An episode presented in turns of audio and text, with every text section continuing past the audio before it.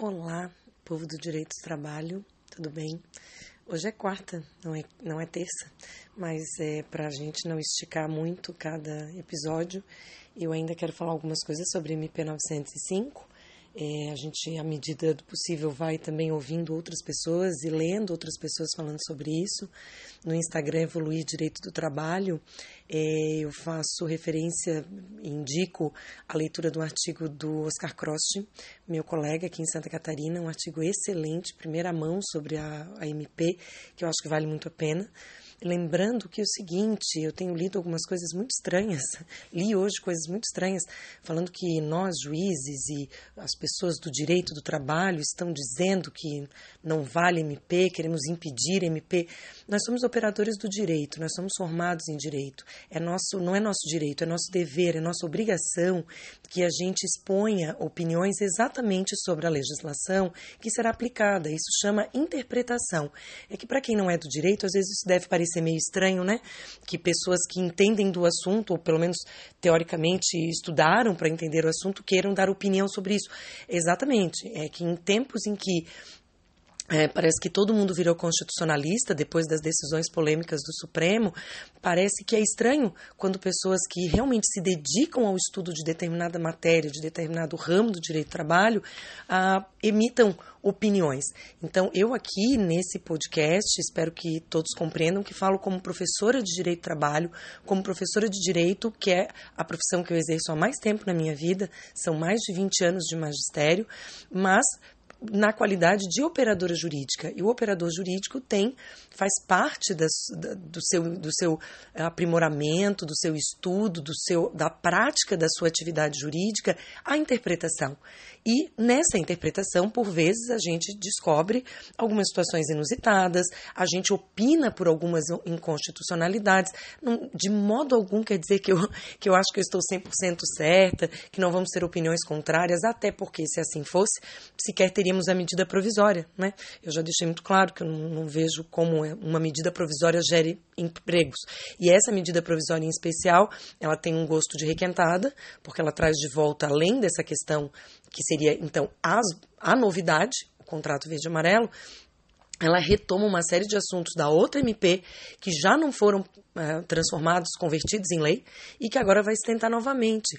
Então, ao, justamente porque são dispositivos ou que violam direitos sociais ou que possivelmente serão declarados inconstitucionais ou por conta mesmo do princípio da vedação, da vedação ao retrocesso que cá entre nós continua valendo, pelo menos é o que tudo indica.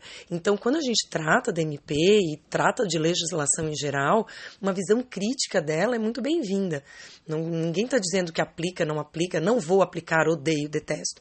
É a mesma questão da Constituição. Você não concorda com o dispositivo constitucional? Puxa, que pena. Enquanto não tiver uma emenda constitucional, desde que seja matéria possível de alteração por emenda, o que resta é cumprir a partir de uma determinada interpretação. E interpretações, de fato, teremos muitas. Enfim, existe muito ainda sobre SMP para tratar. É, eu vou, eu estou continuando, estou indo mais ou menos na ordem da MP, mas eu vou pular alguns tópicos específicos, é, tratar de alguns assuntos e mais para frente eu volto a falar de alguns assuntos que por agora, porque não dá para falar de tudo de uma vez, então por agora a gente vai trazendo aquilo que num primeiro momento, a gente já considera bastante relevante e importante para a discussão.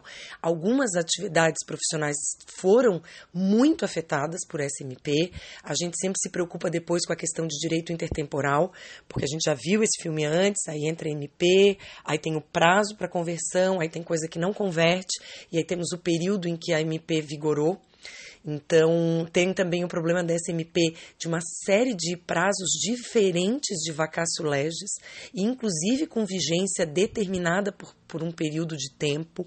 Então, é, é realmente uma situação bem inusitada, principalmente porque se trata de medida provisória e não de lei. Pois bem, ainda tratando do contrato verde-amarelo, porque nessa primeira parte tudo se refere a ele, é, existe uma previsão de prioridade em ações, em ações de qualificação profissional. Então, os trabalhadores nessa modalidade vão receber um tratamento prioritário para as ações de qualificação profissional, ou seja, você está partindo inclusive da premissa que é diferente do que num primeiro momento se tinha até falado nos jornais, é, de que essas pessoas não têm qualificação. Então, elas vão ter prioridade na qualificação profissional. Quando a gente ouviu outras pessoas dizendo, e ontem eu falei sobre isso, que na verdade existem muitos jovens, entre, principalmente entre 22 e 30 anos, que têm uma, uma qualificação interessantíssima profissional, mas lhes falta experiência. São pessoas até com formação superior, com pós-graduação, mas não têm experiência e mesmo com boa qualificação não conseguem boas colocações no mercado. Não vai ser por essa medida provisória que conseguirão, tendo em vista que o salário máximo é de um salário mínimo e meio, R$ 1.500. Então, claro que vamos ter que direcionar essa, esse contrato verde-amarelo para pessoas de baixa qualificação, que são aquelas que realmente pretendem e podem ou por falta de opção, vão se sujeitar a salários tão infinitamente baixos. Porque, desculpa, aí realmente é uma opinião pessoal, acho muito pouco. Um salário mínimo e meio, ainda que com os proporcionais, porque esses proporcionais servem para é, compensar quando todo mundo estiver ganhando 13 terceiro e todo mundo tirar férias, aquele trabalhador já vai ter recebido. Né? Então, realmente, ele vai ter recebido talvez quase dois mil reais por mês, e no final do ano ele não recebe mais nada. Então, realmente, não, é, não dá para considerar que é um baita de um emprego. É para ser uma situação provisória. Será que dois anos é é um tempo interessante para essa situação provisória? Isso só o tempo dirá, né? É, então, esse tratamento prioritário nas ações de qualificação profissional vai ser dado a esses trabalhadores contratados na modalidade de contrato verde-amarelo mas vai ser conforme disposto em ato do Ministério da Economia. Então, não, não é um, dispositivo com aplicação imediata, mas e sim de eficácia que vai aguardar a expedição desse tipo de ato. Vem então a previsão no artigo 14 que, para fins do disposto nessa medida provisória, ou seja, para esse contrato verde-amarelo, é facultado ao empregador comprovar perante a Justiça do Trabalho acordo extrajudicial de reconhecimento de cumprimento das suas obrigações trabalhistas para com o trabalhador, nos termos do disposto do artigo 855B da CLT. Vejam, nós temos a, a, previsão do acordo extrajudicial, que é celebrado entre empregado e empregador, com requisitos específicos, tanto que muitos não são homologados, por exemplo, advogados diferentes para ambas as partes. O entendimento predominante é de que tem que se tratar de parcelas, in, é, de parcelas controvertidas, parcelas incontroversas não são levadas a, a acordos extrajudiciais, extrajudiciais, elas são devidas e pagas. Então, a ideia do acordo extrajudicial é resolver aquilo que viraria uma ação judicial. Então, para evitar a ação judicial, o trabalhador, através de um advogado, já apresenta para o empregador, na figura do advogado do empregador, questões que seriam uh, possivelmente levadas ao judiciário. E aí eles conseguem resolver de uma forma amigável, com homologação judicial. Então, o Poder Judiciário homologa ou não, porque a homologação é uma faculdade do juiz. Se achar que não estão preenchidos os requisitos para homologação, não homologará. E aqui a expressão é muito estranha. Comprovar um acordo extrajudicial. Esse verbo não, não, dá certo. Ninguém comprova acordo extrajudicial. Ele apresenta um acordo extrajudicial para que seja homologado se o Poder Judiciário achar que é o caso. Mas o que me parece é que a intenção aqui é que justamente dar uma certa quitação aos direitos e verbas oriundos do contrato verde-amarelo. E eu não sei se é, a redação não ficou clara e é isso que querem dizer, ou se realmente querem dizer outra coisa, e aí, se é isso, não ficou claro. Será que eu me fiz entender? Porque agora eu também acho que eu, fiquei, que eu fui confusa. A, a previsão da CLT do acordo extrajudicial é para aquelas situações em que muitas vezes até tem a produção antecipada de prova, a empresa junta documentos, com base nisso o advogado trabalhador procura o empregador e eles conseguem resolver um, o que seria um litígio sem a necessidade do litígio, mas dando quitação do contrato.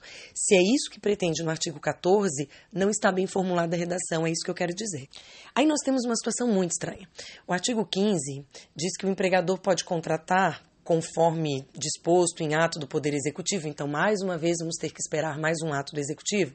E, mediante acordo individual escrito com o trabalhador, ou seja, sem participação do sindicato, mais uma vez esbarramos nas questões do 611-A, seguro privado de acidentes pessoais para empregados que vierem a sofrer um infortúnio a qualquer acidente pessoal, não é só acidente de trabalho, vejam bem. Mas depois, no exercício de suas atividades. Então, nós temos sim a previsão de que o, empregar, o empregador poderá, então, a faculdade, contratar mediante um acordo individual escrito com o trabalhador, ou seja, na verdade, não, um contrato de adesão, porque ele, não, ele vai ser, aí ele vai ser apresentado esse acordo para ele concordar, um seguro de acidentes de trabalho, acidentes pessoais que sejam no exercício das atividades, por conta de uma exposição de perigo previsto em lei. Então, vejam, uma primeira leitura a gente pensa o seguinte: então, para aquilo que for atividade perigosa, assim considerada aquilo que está previsto no artigo 193 da CLT. Então, é, aquilo que for atividade perigosa, o empregador já pode contratar um seguro, que até está previsto na, na própria Constituição. Ele pode contratar esse seguro se ele quiser.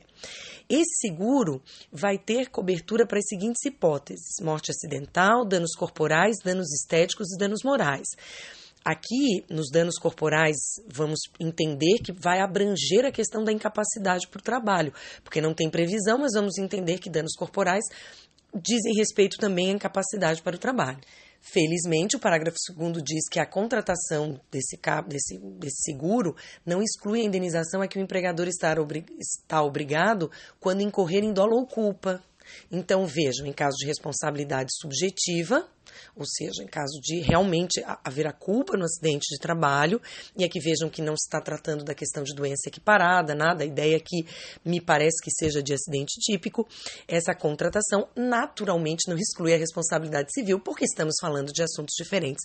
E eu acho interessante porque muitas empresas já têm a contratação desses seguros, que são exatamente para cobrir as despesas inicialmente, que depois eles usam até para compensar, em caso de responsabilidade civil, quando possível, mas e muitas vezes isso também está previsto em instrumentos normativos coletivos. O habitual era que isso viesse por acordo coletivo e agora tem a previsão disso vir por acordo individual. Mas isso não é o, o problema.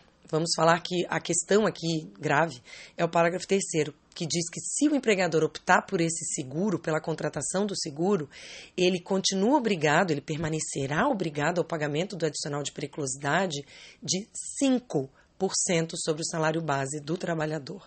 Gente, o adicional de periculosidade é de 30% do salário base, e isso é previsão legal fere princípio de isonomia. Se a pessoa que o sujeito que é contrato, contratado no verde no verde amarelo trabalha do lado de um sujeito que tem um contrato da CLT normal por prazo indeterminado, os dois executam a mesma atividade que está enquadrada como perigosa, os dois têm que receber o mesmo adicional de periculosidade. Isso me parece uma, uma dedução lógica de princípio da isonomia. Ele, o perigo não muda conforme ele seja contrato verde-amarelo ou contrato por prazo indeterminado CLT normal. Assim como o trabalhador contratado por experiência tem direito à periculosidade, todos os trabalhadores que estão vinculados não só à CLT, mas por previsão constitucional, ou seja, os avulsos da mesma forma, os que estão expostos a risco, assim considerado que está previsto em lei, eles sim têm direito ao adicional de periculosidade. E não há como se fazer essa mudança do adicional de periculosidade. Nem a reforma trabalhista de 2017 fez essa previsão. A previsão tinha de negociação coletiva tem, né, de adicional de insalubridade. O de periculosidade nunca foi mexido. Isso tem um fundamento. Por quê? Porque o risco faz com que a qualquer momento possa acontecer alguma coisa. Não são efeitos continuativos no tempo, né, que vão acontecendo com o tempo. É o perigo é de um ato único que pode inclusive ser fatal. Esse 5%, 30% já não é exatamente uma fortuna, mas compensa. 5% é para compensar o risco porque tem um acidente. Vejam, adicional de risco é para compensar o risco, não o efeito.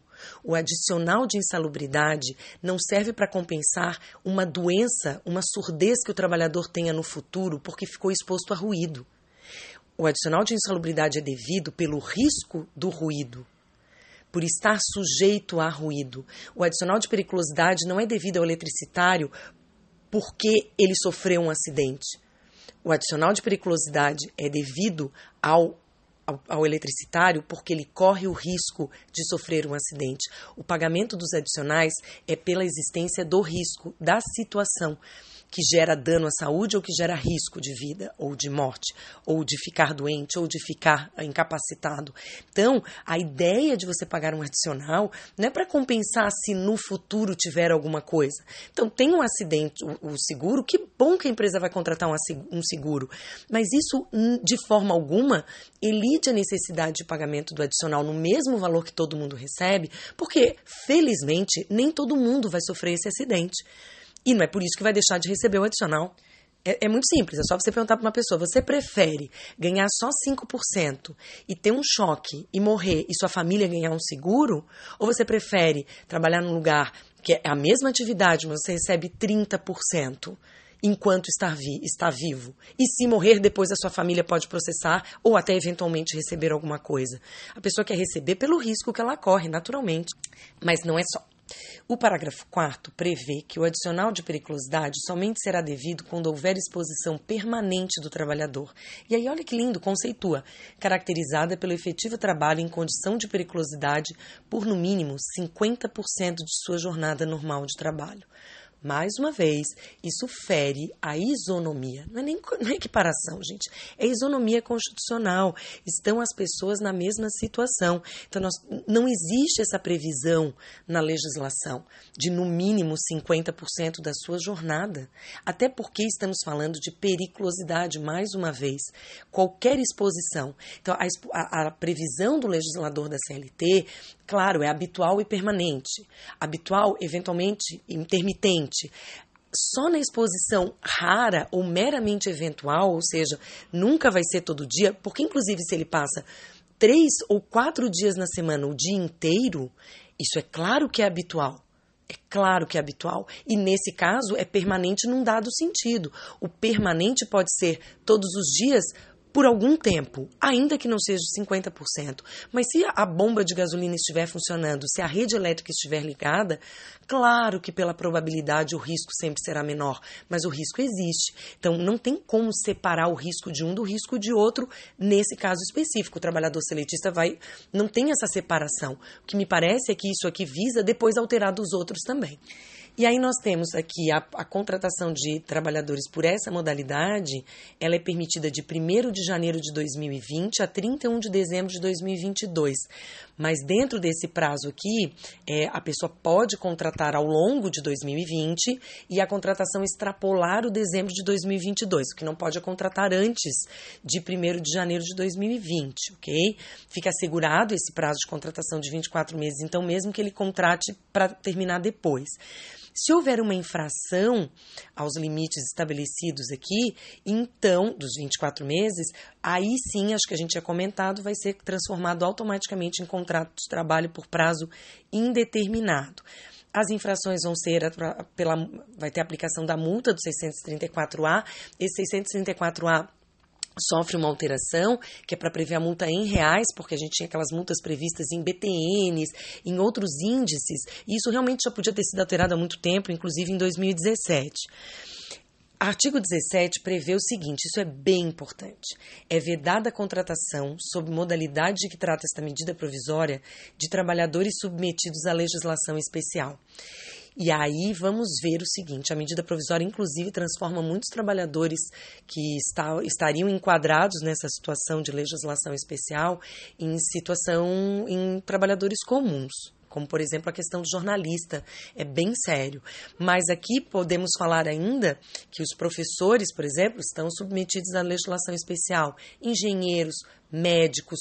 Acho que aqueles que a gente considera até como categoria diferenciada por terem legislação específica não vão poder ser contratados nessa modalidade. Isso não é de graça, é principalmente porque geralmente eles têm pisos especiais que são bem superiores ao salário máximo que a medida provisória permite. E o Ministério da Economia, o superministério, vai compete ele coordenar, executar, monitorar, avaliar e editar as normas complementares relativas ao contrato de trabalho verde amarelo. Interessante que não tem uma previsão dizendo que ele vai fazer isso através da Secretaria de Trabalho. Interessante, né? O Ministério da Economia vai simplesmente baixar, não necessariamente através da secretaria específica. Ah, uma coisa importante que eu lembrei em relação ainda à questão da periculosidade, o artigo 611b veda a negociação coletiva para prevalecer sobre a legislação quando diz respeito a, a, normas de segurança, higiene, saúde e medicina do trabalho. E a periculosidade diz respeito a isso. Se não pode por acordo coletivo, quanto mais por acordo individual. Ou seja, aquele acordo individual para contratar o acidente, o seguro contra acidente de trabalho em troca da questão da periculosidade esbarra na própria, no próprio sistema. Eu sempre gosto de lembrar, o direito é um sistema. Sistema significa ordenamento jurídico, significa que as normas estão organizadas em um sistema. Elas nunca podem ser lidas isoladamente, sempre no seu conjunto, no seu contexto. Eu vou pular alguns artigos para os quais eu voltarei, inclusive uma questão de dotação de recursos a partir de multas em ações civis públicas, isso é muito importante, mas eu voltarei. Eu quero terminar o, episódio de hoje falando uh, do artigo 67, que fica alterado, o artigo 67 da CLT, que a MP tenta alterar mais uma vez, prevendo que é assegurado a todo empregado um repouso semanal remunerado de 24 horas consecutivas preferencialmente aos domingos. Então, nós temos de novo a alteração, e aí vem no artigo 68, fica autorizado o trabalho aos domingos e feriados, sem aquela questão de autorização, sem toda aquela previsão que nós já temos é, na CLT e que tinha sido mantida porque a MP da, da Liberdade Econômica convertida em lei não fez alteração. O que tem diferente aqui, o parágrafo 1 então do artigo 68, nessa forma da MP, fica com a redação: o repouso semanal remunerado deverá coincidir com domingo, no mínimo uma vez, no período máximo de quatro semanas, atenção, para os setores de comércio e serviços. E aí, então, para comércio e serviços, uma vez a cada quatro semanas. E no mínimo uma vez no período máximo de sete semanas para o setor industrial. Aquele sistema de seis por dois, seis por um, enfim, aquelas, aquelas fórmulas todas de, de jornada, que até são estabelecidas por negociação coletiva, mas nesse caso aqui, vejam, do jeito que está previsto, independe de negociação coletiva. Então, a cada sete semanas, gente, isso é quase dois meses é, a parte social disso e de convívio com a família, eu não vou mencionar, porque então seria um juízo de valor. Mas vejam, juridicamente, será que isso se mantém nesses termos? Para os estabelecimentos do comércio, ainda tem a previsão no parágrafo 2, será observada a legislação local. Não dá porque, é, segundo a Constituição, a competência para legislação trabalhista é exclusiva da União. Então, ainda que tenha legislação local, que a gente não sabe se é municipal, estadual, distrital, mas enfim, ainda que tenha legislação local que trate de abertura de comércio e tudo mais, isso não necessariamente afeta a legislação trabalhista automaticamente, porque só a União tem competência para legislar em matéria trabalhista.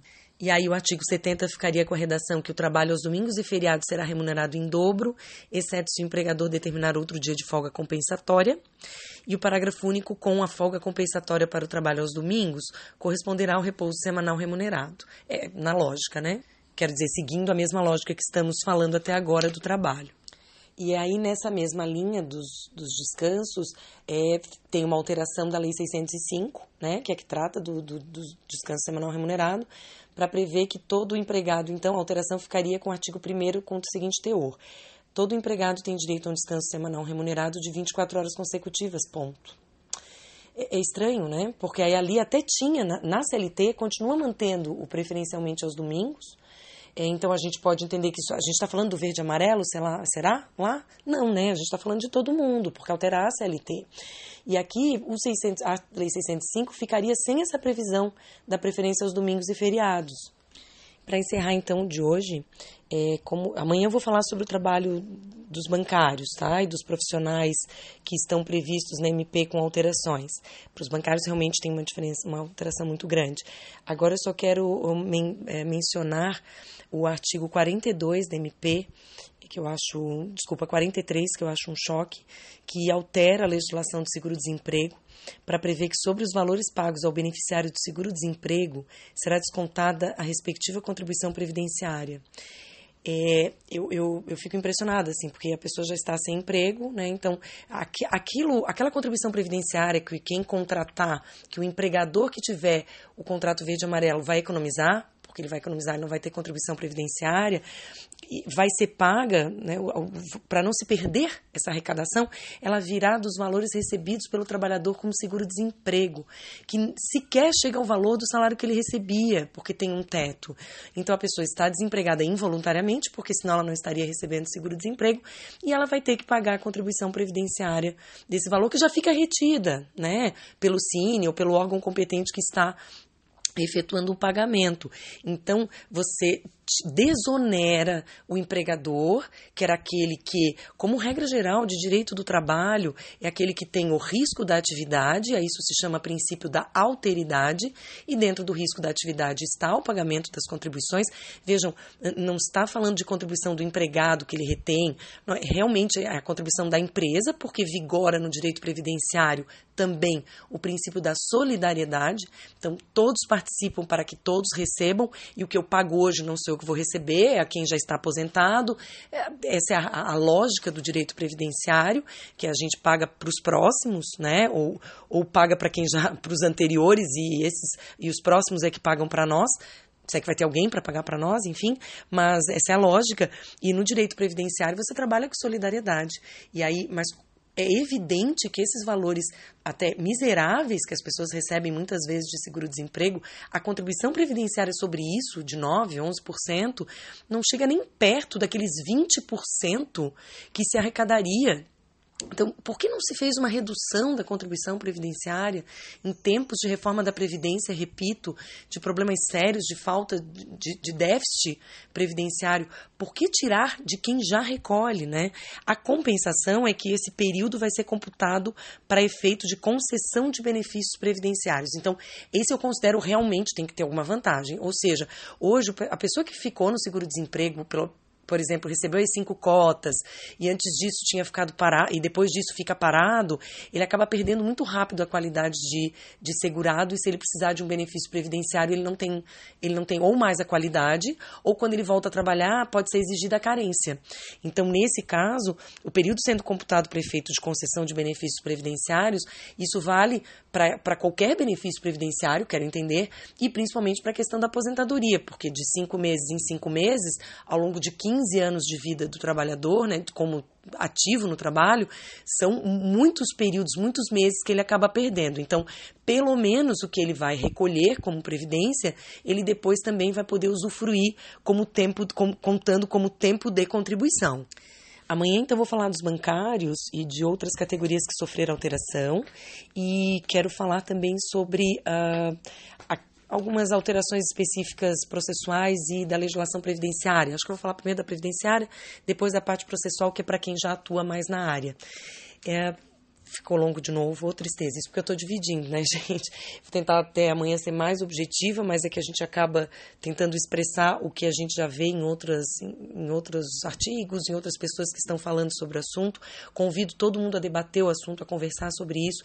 Inclusive, eu, eu quero muito acreditar que a gente pode ter uma, uma expressiva, um expressivo incremento. Eu só espero que as pessoas possam consumir tudo que se pretende produzir com esses novos postos de trabalho, não tão novos em alguns casos, que vão ser gerados. Muito obrigada por me ouvirem. Até a próxima.